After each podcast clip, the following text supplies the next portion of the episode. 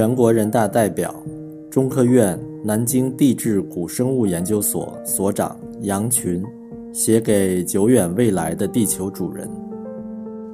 朗读者施丹青。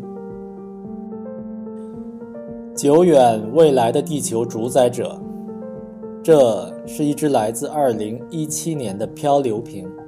你是谁？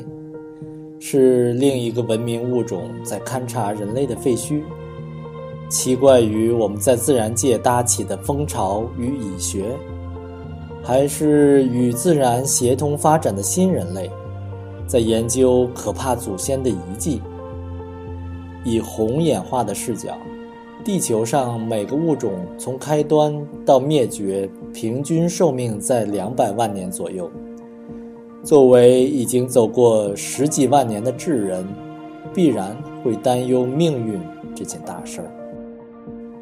几亿年以来，海平面的升降已经有许多个旋回。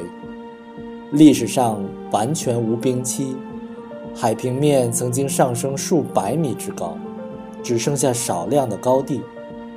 从长周期来看，我们刚刚走出极冷期，进入坚冰期。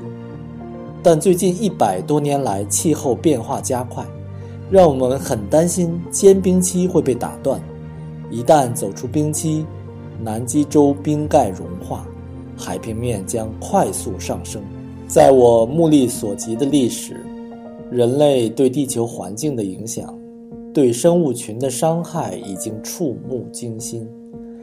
作为一个物种的人类，几万年来，从非洲到欧亚到美洲，造成大量其他物种的灭绝。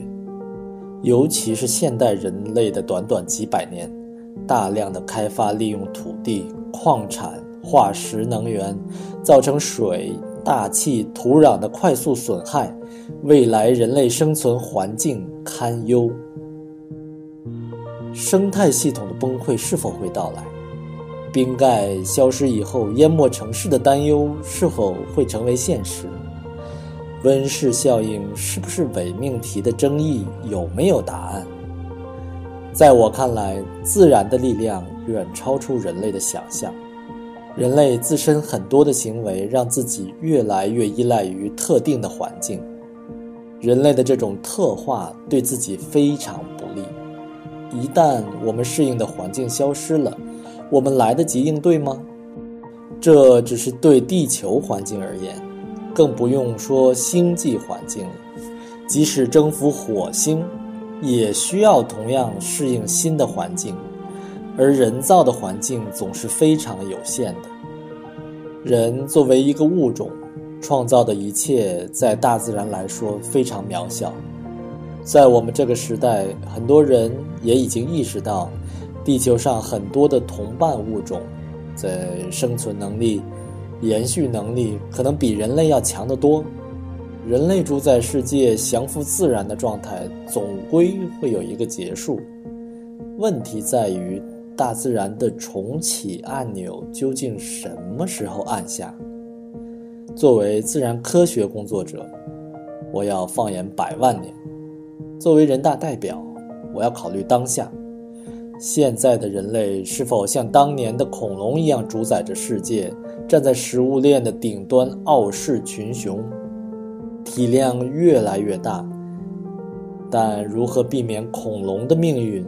检视我们发展中的问题，最后与大自然协同发展，还有很多事情要做，我们也正在做着。